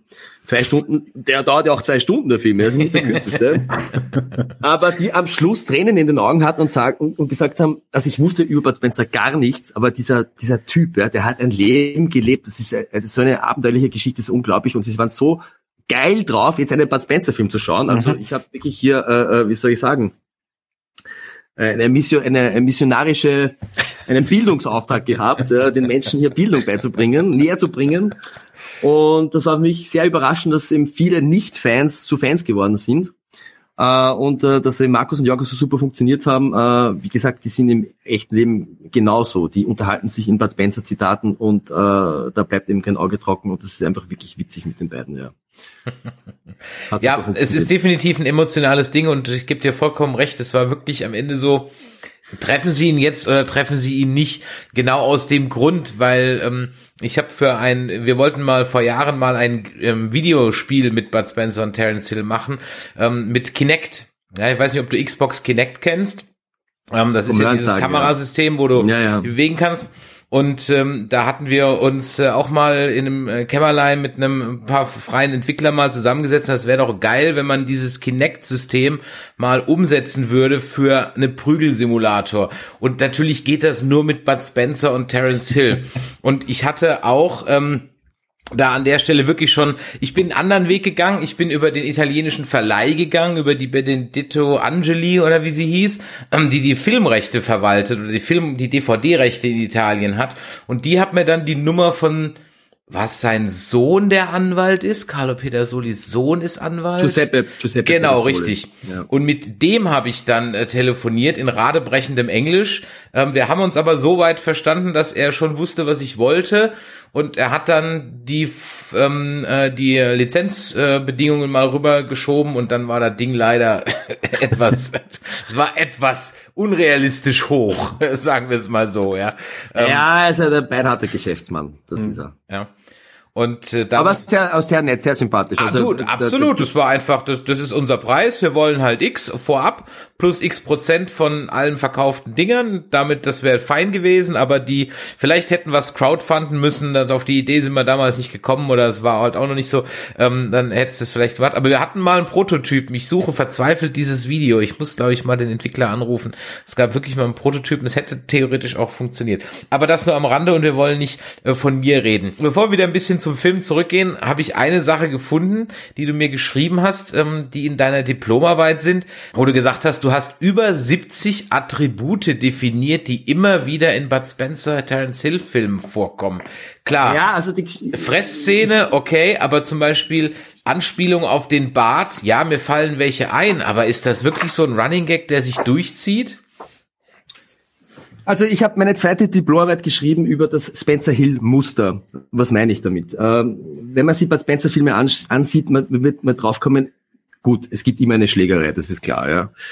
Es gibt fast immer eine Fresserei, das wissen auch die meisten. Aber ich habe die Filme so oft gesehen mir sind da immer wieder Sachen aufgefallen, die eigentlich immer vorkommen, ja. Und ich werde ein bisschen was äh, kurz vorlesen, dann werdet ihr merken, äh, beim nächsten Bud Spencer Film schauen, ah ja, stimmt, ja, das kommt, das kommt immer vor, ja. Also alleine, es beginnt schon, wie treffen die beiden aufeinander? Die sind eigentlich fast immer Konkurrenten oder mögen sich überhaupt nicht, ja. Und treffen durch Zufall, müssen sie dann irgendwie gemeinsam arbeiten. Obwohl sie gar nicht wollen, ja. Äh, das ist so ein Muster, das kommt eigentlich fast immer vor. Ähm, oder dass der Bud Spencer den Terence Hill sieht und einfach genervt schaut. Das ist schon in den Western so und zieht sich dann eigentlich durch fast alle Filme so durch. Ja, es kommt immer wieder der Bart von Bud Spencer vor, ja, äh, als, als Gag, als wo der Terence Hill ihn verarscht. Also ich habe da insgesamt 70 Attribute definiert und habe einfach die Filme analysiert, wie oft kommen diese Attribute vor. Oder dass der Bud einfach faul ist und faul, ein faulenzt, ja.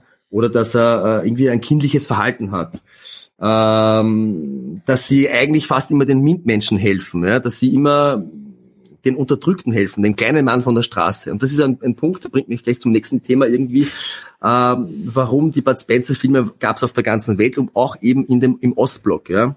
Äh, und im Osten, beim Kommunismus, waren eigentlich westliche Filme verboten. Außer Bud Spencer, Terence Hill. Warum? Weil sie die richtige Botschaft hatten gegen die bösen Kapitalisten, für den, für den kleinen Mann.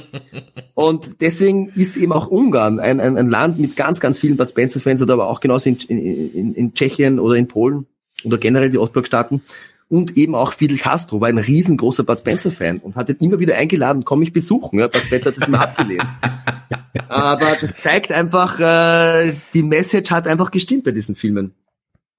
Und ähm, ja, diese Attribute, also alleine, alleine die, die, die Kampfszenen habe ich unterteilt in verschiedenste Attribute. Ja, es gibt diesen Kampfhammer, es gibt, äh, jetzt muss ich selber kurz schauen, dass ich da nichts Falsches sage, äh, von meinen eigenen, das Schlagmuster La Bomba, ja, das ist, wenn alle sich auf Bud Spencer stürzen und er macht, er steht dann auf und alle fliegen dann quasi weg, ja. Das, das, ich glaube, das kommt drei, vier Mal vor in, in, in verschiedenen Filmen. Oder Bud, irgendjemand schlägt auf Bud Spencer und der steht einfach da und merkt das gar nicht, dass ihn jemand, äh, äh, dann dreht er sich um und sagt, ja, was willst du? Also solche Sachen, die kommen nicht immer wieder vor. Und äh, ich finde es auch hochinteressant, dass eben die Spencer-Filme mit, massiv mit Running Gags arbeiten. Also ein Gag, der immer wieder auftaucht im gleichen Film und über alle Filme verteilt gibt es Gags, die immer wieder gleich erzählt werden, halt immer ein bisschen anders, aber ich glaube, das macht auch diesen, diesen Charme der Filme aus, wenn man genau weiß, was man bekommt und was uns, was dich erwartet. Der Chat fragt gerade, der Florian äh, Walter fragt, ob man deine Diplomarbeit auch irgendwo bekommen kann. Naja, äh, war mir dann nicht, aber wenn es da eine Anfrage gibt, kann ich da schauen, dass wir das irgendwie ins Netz stellen. Ja, also äh, es ist sicher für Fans, für wirkliche Hardcore-Fans, sage ich mal, es ist sicher spannend, interessant zum Lesen. Also mir hat sehr viel Freude gemacht. Ich habe die Filme, wie gesagt, drauf und runter gesehen, habe wirklich äh, die analysiert, analysiert bis ins letzte Detail, habe sie auch verglichen mit äh, mit den Einspielergebnissen. Äh, äh, wenn ein Film jetzt sehr viele Attribute hat, die ich definiert hat, dann war er meistens auch erfolgreich. Beispielsweise äh, Troublemaker oder Miami Cops haben nur ganz wenige Attribute von diesen 70. Die waren auch extrem unerfolgreich, ja, weil sie einfach, der Terence mhm. Hill versucht, hat sich immer wieder als, als, als Regisseur versucht. Er ist ein wirklich ein extrem schlechter Regisseur, der wirklich extrem langweilig und langatmig erzählt. Aufpassen, was du jetzt sagst. Für diese, ja, für diese Review haben wir, haben wir ganz bös Haue gekriegt aus der Community, als wenn mein Name ist Thomas, kam nicht so gut weg bei uns, ja. Also. Aber ich, ich Ja. weiß, was du weißt, ja.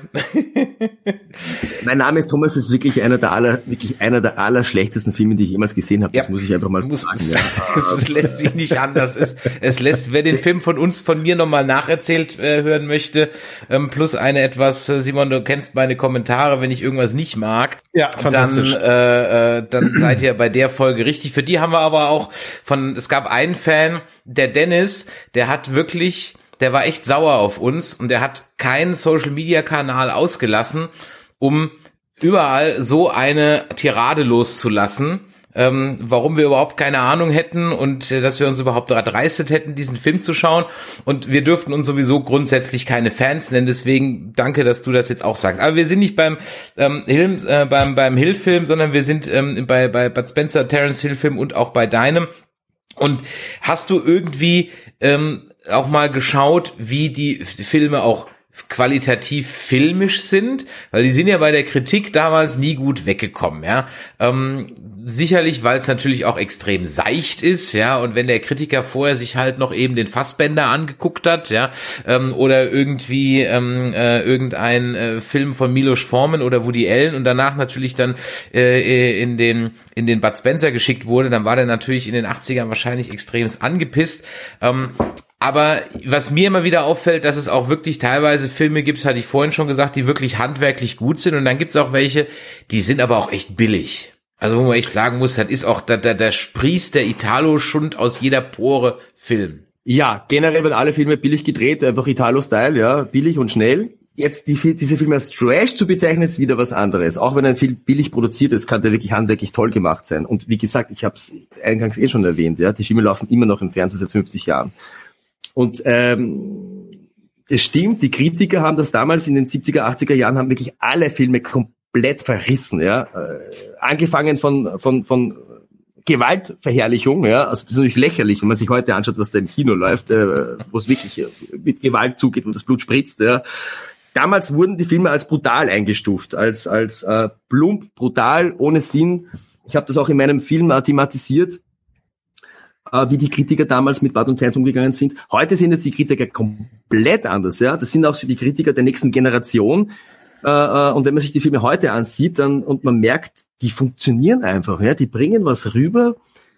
Der Humor funktioniert, einfach dieses Gefühl, das kann man nur erzeugen, wenn man wirklich Ahnung hat äh, von seiner Sache, was man tut. Und natürlich, die Filme leben von Bud und Terence, ja, äh, vorwiegend. Und natürlich von der deutschen Synchro, das muss man auch, darf man gar nicht vergessen, das ist ein ganz, ein ganz wichtiger Punkt. Und eben auch die Musik, also hat hier wirklich alles zusammengepasst. Also Oliver Arnett, die Musik ist so extrem wichtig.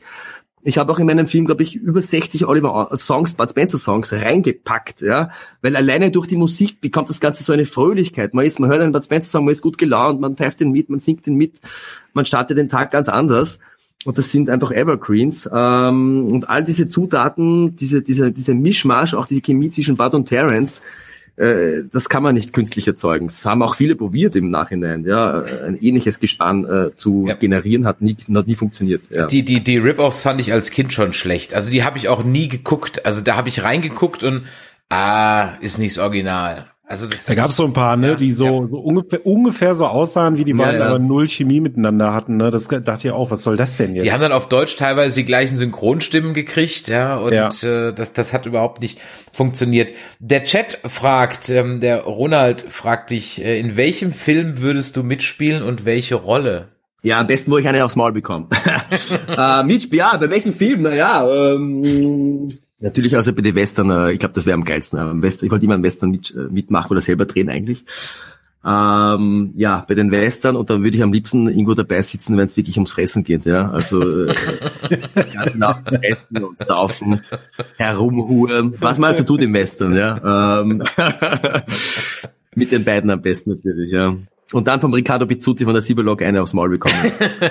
Oder eben eine aufs Maul hauen. Oder aufs Maul, äh, noch Ja, besser. warum? Nicht schlecht. Weißt du, wo ich, ähm, wo ich, äh, ich ein kleines Aha-Erlebnis hatte, was ich so echt nicht erwartet hätte, ähm, wo ich mir zum, wo mir zum ersten Mal bewusst wurde, dass halt dann der Bud und Hill, äh, Bud Spencer und Terence Hill doch irgendwie so ein weltweites Phänomen ist, als ich äh, in Django Unchained saß, wo du gerade Stichwort Musik angesprochen hast und plötzlich Ja. kommt halt Trinity. am Ende. Genau. Und ich so, what? Ja? Wo, krass. Ja, also mit allem hätte ich irgendwie gerechnet, aber nicht, dass äh, so ein Song in so einem Hollywood-Ding ähm, Verwendung findet, was ja dann irgendwie auch zeigt, ähm, die Filme haben. Wahrscheinlich ist der Tarantino vielleicht über die Italo-Western rangekommen und darüber eingestiegen, keine Ahnung, aber er muss ja. Na, er kennt sie. einsteigen. Er Der- kennt sie. Also der, er, Quentin Tarantino kennt Bud Spencer und, und Terence Hill. Es gab in, in der ursprünglichen Fassung von meinem Film, ja, es gibt eine, eine vierstündige Rohfassung. Natürlich viel zu lange. Da gab es eine, Szene- eine Szene, da sieht man den, den Russell Crowe, der kommt aus Australien. Da hat er gerade seinen Film promotet äh, äh, mit, na, wie heißt der Film? Das ist ein bisschen angelehnt an die Bud Spencer Terence Hill Filme. Vielleicht weiß jemand vom Chat. Äh, mit, einem, mit einem zweiten ganz bekannten Darsteller, mit Ryan Gosling, glaube ich, heißt er, der Blonde. Diesen Film hat er promotet. Und er sitzt vor der Kamera und der Ryan Gosling sitzt nebenbei. Und die Interviewerin fragt ihn, ob er Bud Spencer kennt. Weil, weil dieser Film hat sie irgendwie an Bud Spencer erinnert. Und er so, natürlich kenne ich Bud Spencer. Ja, Bud Spencer hat mein, mein Leben geprägt, ja, meine Jugend. Ich kenne jeden Film auswendig. Neben mir sitzt der Ryan Gosling, schaut ihn so an. What the fuck, who is Bud Spencer? Ja.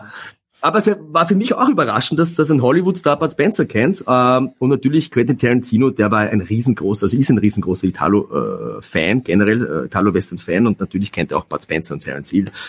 Äh, aber es war eine schöne Hommage, dass er da eben den Song von Trinity genommen hat. Ist mir auch mit dem Herz auch aufgegangen während Ja. des Films. Der Film heißt Nice Guys, fällt mir gerade ein. Nice Guys, genau richtig. Ja, ja, genau. Richtig, Nice Guys. Ein, ein weiteres. Ah, und äh, natürlich werden die beiden Ja, heiße die, Schönen die Gruß nochmal an- Ja, ja, ähm, und dann ist auch so ein wiederkehrendes Element, ich glaube, was auch so ein bisschen den Erfolg auch in Deutschland ausgemacht hat. Ich glaube, wenn die Filme, ich behaupte jetzt einfach mal, wären vielleicht gar nicht so erfolgreich gewesen, wenn die nicht in den USA gespielt hätten und deswegen auch halt so einen amerikanischen Qualitätsanstrich einmal über alles bekommen hätten. Ja, es wirkt halt Ja. einfach gleich ganz anders, wenn einer durch durch durch Miami läuft oder so, als ähm, wenn er halt irgendwie durch so ein abgeranztes italienisches Dorf läuft. Ne? Ja, aber das war generell die Taktik von den Italienern. Das haben sie auch bei anderen Filmen gemacht. Äh, Sie wollten äh, nicht so billig wirken, haben sich deswegen auch alle amerikanische Namen gegeben, äh, haben in, in, in Amerika gedreht, damit die ganze Welt glaubt, das sind amerikanische Produktionen.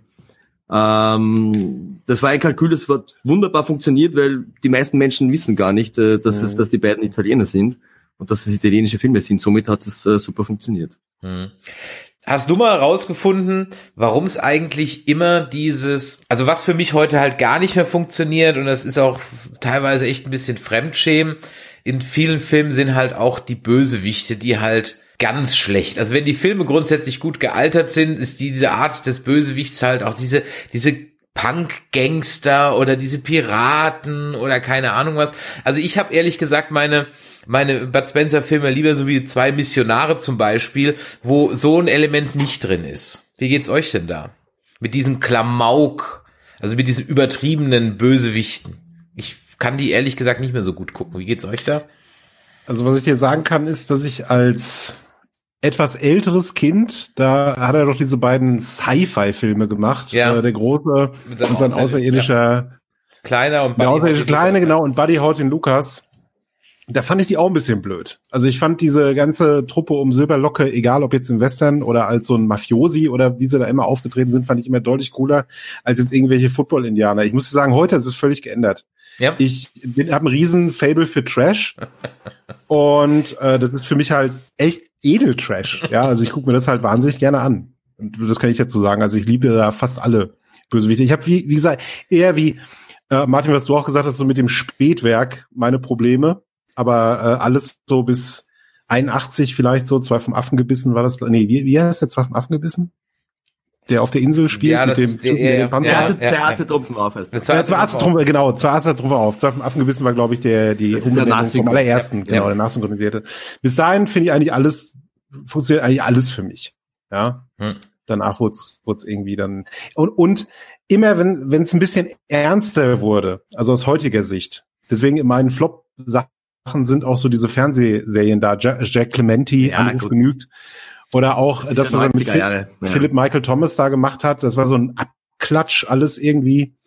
Äh, das war für mich einfach dann. Das waren auch so. Sachen, das waren auch so Sachen, ähm, die waren ja gerne so RTL-Produktionen, die ganze Nummer. Korrigiert mich, wenn das jetzt nicht RTL, aber so habe ich zumindest Ja, in Erinnerung. kann sein, ja. Und ähm, das waren halt so, das hat halt RTL so gemacht. Die haben sich halt Michael Winslow genommen und haben den dann irgendwie in einen Thomas Gottschalk-Film reingeknallt, ja, weil den kennen die Deutschen. Der macht lustige Geräusche, haha, den nehmen wir jetzt einfach, ja. Und äh, äh, so, also so kam mir das im Prinzip immer vor. Deswegen konnte ich den ganzen Dingern da nichts abgewinnen. Du hast vorhin angesprochen die Synchro, die uns bei unserem Spiel, sofern es jemals gekommen wäre, auch extrem wichtig war. Wir haben schon die Nummer von Rainer Brandt rausgesucht. Du hast sie tatsächlich auch dann mal gewählt, ja. Ähm, Und äh, er hat mit dir auch gesprochen und hat dann auch die Vertonung der Dokumentation übernommen. Wie kam es da denn? Genau. Ähm, ja, für mich war klar, also wenn ich jetzt einen äh, Bud Spencer Doku mache, dass ich hier alle Zutaten haben möchte, wie beim Original Bud Spencer Film, eben eben mit Bud Spencer, Terence Hill, mit den äh, Oliver Onions äh, für den Soundtrack und natürlich äh, mit Rainer Brandt, der eben die Texte schreibt. Das hat so funktioniert, also zuerst habe ich selber einen Text geschrieben, so in, in seinem Stil, in seinem äh, Sch Schnodderdeutsch, wie er selbst äh, betitelt. Und äh, dann haben wir den Rainer Brandt eben engagiert und äh, ein total witziger Typ auch ein super Interview gegeben und dann hat er einfach seinen eigenen äh, Ja, seinen, seinen eigenen Schmäh da reingebaut und, und äh, hat hier wirklich auch wunderbare Texte geschrieben für uns und er war auch beim E-Mail-Schreiben, hat er immer irrsinnig witzig, witzig geschrieben, also kein normales E-Mail, sondern es war immer so ein ja, äh, Bud Spencer-Feeling da. Aber irrsinnig netter Rainer Brandt und ähm, ja, bin froh, dass er mit dabei war. Und er kann, Aber es war eigentlich recht einfach im Prinzip. Es war Okay. Rainer Brandt war Also er kann, er, er kann das noch hören. Also, er- also beziehungsweise er ist nicht schon genervt, wenn man ihn darauf anspricht oder so. Überhaupt nicht, ganz im Gegenteil. Also er war ja auch nicht nur, nicht, hat nicht nur die Bud Spencer Filme synchronisiert, sondern ähm, auch die zwei. Das ist ja auch eine ganz eigene Geschichte. Die zwei war am Anfang ein riesengroßer Flop. Äh, äh, und dann äh, wollte der deutsche Sender, glaub, was, was ZDF, ZDF, oder ARD, ja. das weiß ich jetzt nicht mehr, ZDF. wollten das eben ausstrahlen und haben den Rainer Brandt gebeten, das eben äh, zu synchronisieren. Und dann hat er eben dieses mit seinem typischen Jargon das übersetzt und der Sender hat gesagt, das senden wir nicht, ja, das geht nicht, ja, was, was sind das für komische Dialoge, ja, das können wir nicht machen, ja. Es wurde dann trotzdem gesendet, ich weiß nicht warum, und es war dann ein riesengroßer Erfolg und das war dann quasi so die Geburtsstunde des Schnodderdeutschs, also zumindest für die zwei, war ja ein riesengroßer Hit. In England nicht, aber in Deutschland dann schon. Ja, auf jeden Fall. Ähm, der Chat fragt, weißt du, ob es den Film äh, Blauauge Bandit oder warum es den Film Blauauge Bandit nicht auf DVD gibt? Weißt du was darüber? Ansonsten geben wir es an die Spencer. ehrlich sagen, Datenbank den kenne ich jetzt gar nicht. Da müssen jetzt die, müssen jetzt der Erik und der Dennis Heise da kurz zurückschreiben, Blauauge Bandit, na, sagt man gar nichts. Also mir ehrlich gesagt auch nicht. Also äh, liebe Datenbank, äh, die du im Chat noch weilst, äh, guck doch mal, ob du die Antwort äh, hast. Ähm, gut, also dann hast du ihn äh, gekriegt und hast auch die Synchronstimmen dann auch bekommen und dann ist irgendwas passiert, weil als ich im Kino war, habe ich keine Synchronstimmen gesehen. Gehört. Naja, das, äh, Sonntag gesehen habe, auch keine Synchronstimmen gehört. Auf das einmal. ist das Problem mit diesen deutschen Untertiteln. Ja, wie gesagt, äh, das ist leider die falsche Fassung, die im Kino gelaufen ist, weil wir haben wirklich, es war auch nicht so billig, die alle zu bekommen, äh, die Originalstimmen. Aber wie gesagt, deswegen unbedingt äh, die Blu-ray kaufen. Da ist nämlich auch die Comedy-Fassung drauf mit den geilen Synchronstimmen. Machst du auch einen Audiokommentar? Gibt's, gibt's leider auch nicht, ja, weil normalerweise müsste der Verleih sagen, hey, wir, wir bringen jetzt eine, eine äh, Elefantenversion von diesem Film raus und äh, hauen, hauen da jede Menge extra äh, Sachen drauf. Es gäbe ja, ich habe ja hunderte Stunden Material, ja, ich könnte noch drei Filme draus basteln. Ähm, so viele Interviews, die noch unveröffentlicht sind. Aber wie gesagt, die Rechte hat der deutsche Verleih und ähm, schreibt am besten denen mal eine böse Mail, dass ihr mehr Bud Spencer sehen wollt, dann kann ich hier auch aktiv werden, ja. Aber da sind mir ein bisschen die Hände gebunden. Das Leider. ist nochmal ein Aufruf, das machen wir alle. Ja. Erstmal E-Mail-Programm auf, genau. Ähm, dann haben wir noch einen Trope, über das haben wir gar nicht gesprochen, beziehungsweise bevor wir dann ähm, so ein bisschen auf die Zielgerade einbiegen, zwei Sachen habe ich noch. Die Fressszenen. Mhm. Wer hat sich die ausgedacht? Weißt du das? Und die sind ja dann im, die erste, die erste, an die ich mich erinnern kann, ist die und auch eigentlich die beste mit der in vier Fäuste gegen Rio ist ähm, äh, vier Fäuste für ein Halleluja. Ähm, das ist für mich eigentlich im Grunde genommen die beste, vor allem weil sie auch mit das schönste Zitat hat, Machst du das aus deinem Ja, das ist eine gute. Frage. nämlich die mit dem Ähm, Wäschetrockner. Ja. Also wer es erfunden hat, ich glaube, es war der Baboni, der Regisseur, der Erfinder quasi, nicht ganz der Erfinder, aber der sie wirklich zu dem gemacht hat, so wie wir Bud Spencer und Terence Hill kennen. Und es gibt ein Buch vom, der heißt Dr. Heger, der hat auch in meinem Film mitgemacht als Interviewpartner, ein, ein, ein, der hat sich auch wissenschaftlich mit Bud Spencer beschäftigt und mit den Filmen. Und wie gesagt, die Filme, da steckt wirklich ganz viel drinnen. Ja, warum gibt's diese Fressszenen? Das hat was zu tun mit dem Land Italien generell. Die Italiener Ihr wisst, wie das so ist bei denen. Was ist da wichtig? Essen. Essen und trinken und das Leben genießen. Diese, dieses Lebensgefühl, ja, dieses, äh, diese Leichtigkeit des Seins. Und bei den Italienern ist das alles, habe ich auch gemerkt, also wie ich zum ersten Mal in Italien war oder bei jedem Interviewpartner, zuerst wird mal Essen hingestellt auf den Tisch. Ja. Jetzt muss mal gegessen werden, ja, mangiare, das ist mal ganz wichtig, weil sonst kann man nicht arbeiten. Und das, diese Filme, die Bud Spencer Filme zeigen einfach diese, diese, diese, ja, die, diese Lebenseinstellung der Italiener, ja, dass im Essen ganz, ganz wichtiger äh, Lebensmittelpunkt ist und deswegen hat sich auch das in diesen Filmen so etabliert, ja, dass es eben diese Fressszenen gibt, ja, äh, die dauern ja teilweise minutenlang oder sind auch Teil der Handlung. Wie gesagt, äh, das hat wunderbar funktioniert und ich glaube, Bud Spencer hat ja auch, also ich glaube, ich weiß es, ja, der hat ja auch im, im, im echten Leben so viel gegessen, hat ja manchmal seine eigene Köche mit dabei, die nur für ihn gekocht hat. Und äh, vieles ist ja total spontan passiert bei den Dreharbeiten. Ja, man kann sich nicht vorstellen, dass du ein Dreh, dass es gab schon ein Drehbuch. Ja, ähm, Bud Spencer hat oft seinen Text einfach nicht gelernt oder hat ihn vergessen. Es war ihm dann einfach wurscht, ja, weil er einfach sehr spontan war. Im Gegensatz zum Terence, der ja ein, ein, ein ja, fast ein militärischer Arbeiter war, also wirklich präzise, genau, konnte immer seinen Text. Deswegen gab es auch oft äh, einen Zwist zwischen den beiden, weil der Terence einfach angepisst war. Äh, Bart, wieso kannst du deinen Text nicht? Ja, ich bin perfekt vorbereitet und du äh, gehst lieber saufen am Vortag, statt dass du dich hinsetzt und den Text lernst. Der Bart, äh, lass mich in Ruhe. Machen wir schon irgendwie. Und das war dann teilweise so extrem, weil er gewusst hat, er wird dann eh nachher ja, synchronisiert, dass er einfach den Mund irgendwie aufgemacht hat und Lippenbewegungen gemacht hat äh, und irgendwas gesagt hat, wo überhaupt keinen Sinn ergeben hat. Ähm, ja, das waren teilweise sehr äh, kuriose Drehbedingungen, weil äh, meistens waren da Spanier, Italiener, Franzosen, keiner konnte irgendwie Englisch, äh, ja, aber es hat dann trotzdem irgendwie funktioniert, weil es auch immer die gleichen Leute waren. Meistens das gleiche Team. Mhm, mh. Und dann am Ende noch, natürlich, da haben wir heute noch gar nicht drüber gesprochen, das, wofür wir sie eigentlich ja als Kinder alle geliebt haben. Wir haben am Anfang kurzes erwähnt, die Schlägereien. Ja, mhm. ähm, wir müssen natürlich heute Abend noch über die Schlägereien sprechen, sonst wäre das kein vollständiger Butt Talk gewesen. Was ist Oder Bohnen. Bohnen haben wir ja, noch nicht gesprochen. Bohnen, ja, aber die zähle ich jetzt mal zum Fressen dazu. Aber ja, natürlich die Bohnen auch. Da könnte ich, wir könnten noch stundenlang reden, aber jetzt lass uns mal über die Keilereien reden. Ähm, da habe ich euch auch gefragt. Und äh, Simon, du hast gesagt, deine Lieblingskeilerei ist die Abschlussklopperei auf dem Schiff des Griechen in Zweise nicht zu bremsen. Richtig, Und, ja, ja. Das ähm, Glücksspielgeschichte, ne? Genau. Und die, und ähm, äh, Martin, du hast gesagt, die Keilerei in zwei außer Rand und Band. Und ich äh, gebe jetzt noch meine dazu. Ähm, das ist nämlich die in äh, Vier Fäuste gegen Rio, die auf der Farm dann am Ende. So. Mhm. Ähm, Simon, was ist denn beim Griechen so geil, dass du, dass du die Schlägerei so gut findest? Das ist einer der besten Pizzuti-Auftritte tatsächlich. Ähm, das ist diese Geschichte, wo ein Zahn nach dem anderen verliert. Mhm. Und ich finde die Schlägerei auch deswegen gut, weil es ist eine ungewohnte Umgebung für die beiden. Dieses Glücksspiel-Ding, da kann man natürlich viele geile Gags machen, ne? mit dem äh, Roulette-Spiel und was weiß ich alles und den, den, diesen ganzen Tischen da, diese Spieltische finde ich super. Und auch das Ende mit diesem, mit dieser Doppelfaust so, wo sie da dem, dem äh, Antagonisten nochmal richtig einen mitgeben, die beiden Brüder. Toll. Das war so ein richtiges, so ein richtig schöner Schlussakkord. Martin, warum ist es bei dir? Ähm, was hast du zwei außer Rand und Band? Ja, es gibt, es gibt viele Schlägereien, die wirklich extrem geil sind. Aber bei zwei außer Rand und Band, was mir da extrem gefallen hat, war einfach diese, die Inszenierung. Wie sie da in, das, in dieses äh, Footballstadion gehen, gleichzeitig Schritt bei Schritt die Musik dazu, die Auflösung, ja, und die Gags dazwischen, ja, äh, einfach diese Stimmung, ja. Also die Schlägereien wirken ja nicht deswegen so, äh, wie soll ich sagen, es macht ja nicht Spaß, wenn einfach jemand einen, einen aufs Maul hat, sondern wie es gemacht wird, ja. Also mit, mit der eine, den haut er aufs Maul, der fliegt dann quasi über, die, über diese Baseballstange da drüber, über das Tor.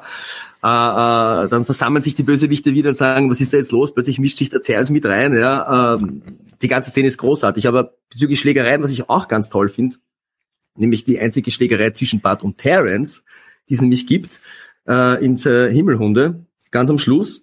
Ich glaube, das ist auch der einzige Film, wo sie die beiden wirklich ernsthaft aufs Maul hauen. Und als Kind habe ich mir gefragt, wer ist der Stärkere von den beiden. Aber es war dann im Endeffekt ja ein Unentschieden. Ja, genau. Es ist, es ist ein Unentschieden. Und äh, wo ihr gerade so drüber nachdenkt, ähm, welche, obwohl ich den Film nicht so gut finde, weil er dann doch sehr schlecht gealtert ist, finde ich die Schlägerei, vor allem den Aufbau zur Schlägerei in Buddy Haut den Lukas finde ich extrem geil. Auch wenn ich Mhm. diese Indianer-Rocker da total lächerlich finde, aber wie er da durch die Stadt geht als Sheriff und alle, die er vorher verdroschen hat, kommen ihm dann so zur Hilfe gegen diese Außerirdischen, ja, die mich irgendwie ganz fatal an die Süns in Picard erinnern, das ist ein anderes Thema. Das finde ich ehrlich gesagt äh, eine ziemlich, das ist eine geile Szene einfach, ja, also das ist wirklich einfach, wirklich geile Szene und dann finde ich auch diese, die, die Schlägerei, so albern sie manchmal ist, in dem Freizeitpark irgendwie auch ganz, äh, ganz unterhaltsam. Ich mochte meine Schlägereien als Kind halt immer, wenn die Musik dazu auch passte. Ja. Ähm, Ja. Ich brauchte auch natürlich so eine klassische Haut drauf Musik. Habt ihr das als Kind auch nachgespielt? Hat irgendein Stofftier leiden müssen? Ja, also bei mir war es so, ich habe sofort immer mit, also als Kind immer äh, sofort eine äh, Schlägerei gemacht mit, mit Freunden, ja, Ja. das nachgestellt. Und natürlich die, diese Tod, diese Schlageffekte, die sind ja phänomenal, ja. Äh, da macht es richtig Spaß, äh, wenn man Dresche bekommt oder austeilt. Ähm, ja, diese Schlageffekte und diese, diese, diese Choreografien, die sie da gemacht haben. Und äh, da gibt's auch eine Anekdote, der, der Bud Spencer war ja wirklich extrem blind, kann man sagen. Er hat wirklich extrem schlecht gesehen, aber, aber auch extrem eitel. Er wollte nie seine Brille aufsetzen. Und äh, das war das Problem bei den, bei den äh, Schlagszenen, dass eben die Stunt-Leute oft eine wirklich aufs Maul bekommen haben. Äh, weil er einfach diesen Abstand nicht richtig abgeschätzt hat. Er hat auch den Weltmeister äh, wirklich K.O. geschlagen im Film Krokodil und sein Nilpferd. Ähm, äh, also da haben einige Stuntmänner einige Zähne verloren während dieser Schlägereien. Also er, Bud Spencer war wirklich extrem stark. Also es ist nicht nur gespielt, sondern da äh, war wirklich ein Bulle. Das sieht man ja auch. Ne? Also Da sieht man auch wieder, wie er jung ist, ja, ja klar. Durch den, den Cornetto. Muskeln, ja, auf jeden Fall. Ja, definitiv. Ja, Mensch, ähm, Martin, wenn jetzt jemand noch nie einen Bud Spencer Film gesehen hat, welchen sollte er denn zuerst gucken? Ja, dann würde ich sagen, für Forste für den Halleluja, da kann, da kann überhaupt, das ist einfach ein, durch ein Meisterwerk. Durch, Dann, durch. dann, dann bin ich froh, dass ich alles richtig gemacht habe, denn ich habe ja mit meiner Freundin haben wir hier ein ähm, äh, Projekt laufen, eine Podcast-Reihe laufen, die heißt Zeig mir deins, ich zeig dir meins, wo wir ein Einmachglas haben, in dem Filme drin sind und der andere, die der andere nicht gesehen hat und äh, sie hat jetzt zum letzten, zum ersten Mal ähm, Bud Spencer und Terence Hill gesehen und Lemmich vier Fäuste für ein Halleluja und ähm, also sie ist jetzt nicht als Bud-Fan rausgegangen, das wäre, glaube ich, übertrieben zu sagen, aber sie war doch positiv überrascht, dass das ein durchaus... Angefixt. Ein, na, das jetzt nicht, aber Nicht sie war ganz. zumindest, zumindest musste sie zugeben, dass das durchaus Filme sind, die einen gewissen Wert haben Charme. und nicht ein, genau einen gewissen Charme haben. Ja? Also ansonsten kannte sie ja Bud Spencer einfach nur vom Vorbeigehen, wo es dann meistens kommentiert wird, wie läuft schon wieder Bud Spencer? ja, ähm, kommt ja dauernd. Ist das bei euch auch so? Wenn das halt auf Kabel 1 läuft, guckst du halt trotzdem rein? ja, Ich- Ja, mir so, ja. so, ja. Also sowohl aktiv als auch passiv schaue ich gern Bud Spencer.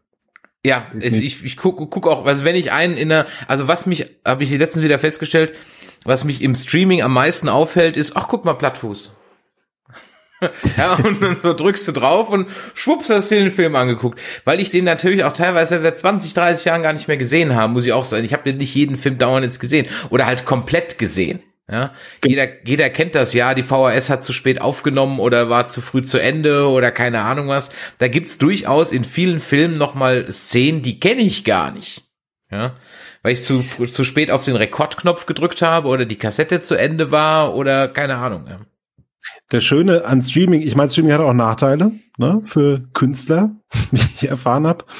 Aber für äh, Zuseher ist es ja super, ne, weil du, du, du kannst, äh, gerade auch so im Bereich Bud Spencer gibt's ja fast alles mittlerweile auf Amazon und wo auch immer. Also man kann, kommt da sehr leicht ran und kann sich alles anschauen, sehr schnell. Wobei Blattfuß, der erste Teil ist eigentlich noch ein ähm, sehr seriöser Film, also sehr ernsthafter Film eigentlich, mit einem richtigen Kriminalfall, äh, wobei dann der zweite, dritte und vierte, die werden dann immer Klamaukicker, immer kindergerechter. ja. Und das war auch für mich das Problem mit Troublemaker, ja. Der war einfach zu kindergerecht, also es gab eigentlich überhaupt keine lustigen Sprüche. Äh, das ist einfach wieder nochmals so auf Darren Seal als Regisseur zurückzukommen. Ja, der hat anscheinend für mich hat er nicht verstanden, was was was äh, ja was diesen Kult ausgemacht hat, nämlich diese diese dass diese Sprüche extrem wichtig sind. Ja, und dass Bud Spencer Filme nicht nur für Kinder ist, sondern dass die auch funktionieren müssen für Erwachsene. Und wenn das einfach zu kindlich und zu kindisch ist, äh, ja, hat für mich gar nicht mehr funktioniert. Ja, So schön aus nostalgischen Gründen die beiden noch zu sehen, keine Frage. Ja. Aber da hat ein bisschen, ja, die Magic hat gefehlt. Ja gut, das, das ist ja oft so, wenn, wenn äh, Schauspieler dann äh, äh, ihr Werk übernehmen und ihre Rollen dann nochmal selbst inszenieren. Es geht nicht oft gut aus, aber okay. Ja, Mensch, lieber Martin, sag nur mal eben schnell, wo kann ich jetzt zumindest mal im Stream was gucken, aber womit kann man dich denn wirklich unterstützen? Und da hast du im Vorgespräch gesagt, mit dem Stream wohl leider gar nicht so, sondern lieber mit was anderem. Naja, unterstützen. Äh, am besten man kauft einfach die, die DVD oder die Blu-ray noch besser. Da sind beide Versionen. Ich glaube, auf der DVD sind, glaube ich, auch beide Versionen drauf. Äh, aber da unterstützt ihr eigentlich mehr den Verleih, aber Also. trotzdem freut es mich natürlich, umso mehr Menschen den kaufen und sehen, äh, umso besser, ja. Also ich bin jetzt nicht reich geworden mit dem Film, aber ich hoffe, er hilft mir ein bisschen beim, beim nächsten Film als, als, als Starthilfe. Hast du schon? Total sp spannende Frage, ja. Genau. Was, was steht an bei dir? Kannst du Ja, einfach aber mal ich habe ich gleich eine Frage für euch. Ne? Spielt ihr Dart oder kennt sich ein bisschen aus mit Darts? Nur das, was ab und zu beim Durchsappen. Kneipen. Genau, Dart, und ja. Kneipen, ja. Naja, Dart ist ja auch eine, eine Riesensache, wird immer populärer und ich bin- arbeite gerade an einem äh, auch wieder Kinodokumentarfilm über Menzo Sujovic. Das ist der erfolgreichste deutsche, deutschsprachige Dartspieler. Cool. Äh, ein, also ein Österreicher, wohnt in Wien und über den geht's quasi in meinem nächsten Film. Super. Wann Über Darts und ungefähr? über die Fans. Wann soll er fertig? Dauert er auch wieder Ja. zehn Jahre? Nein, ich hoffe nicht. Ja, wenn es nur fünf Jahre dauert, bin ich schon happy. Aber es ist wieder mal, wieder mal die Finanzierung das Problem. Ja, das Ja. kann ein bisschen dauern. Ja, frag mal, ruf mal bei Till Schweiger an, der sagt dir, wie man das macht. Ja? Nee, Ja, ruf mich bitte nicht an, danke. Bitte nicht. Du warst mir gerade sympathisch geworden, danke.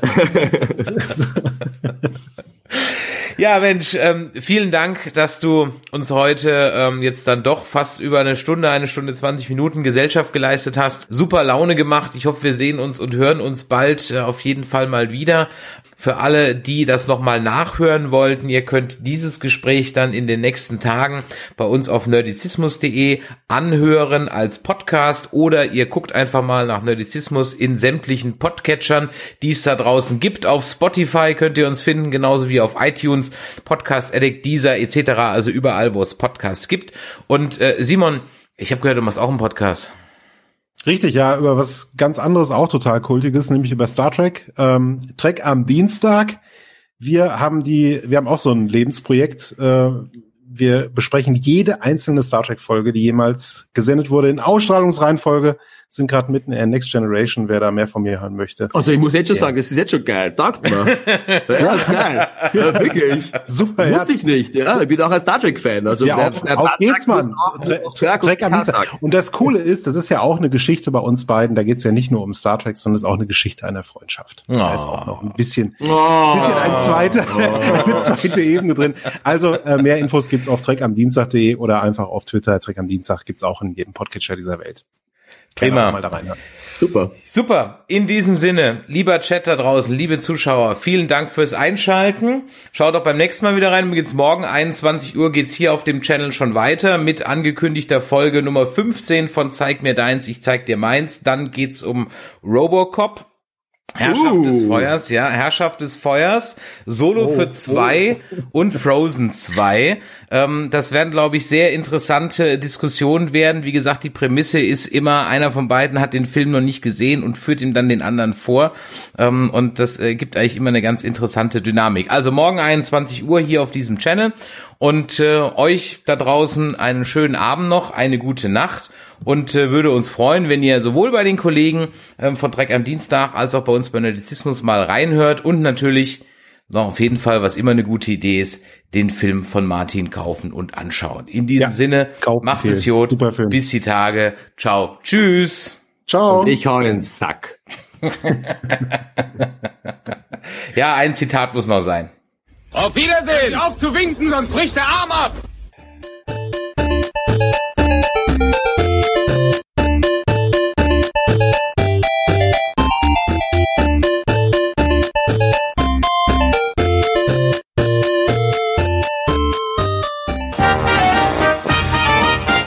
Eine Produktion des Podcast Imperiums.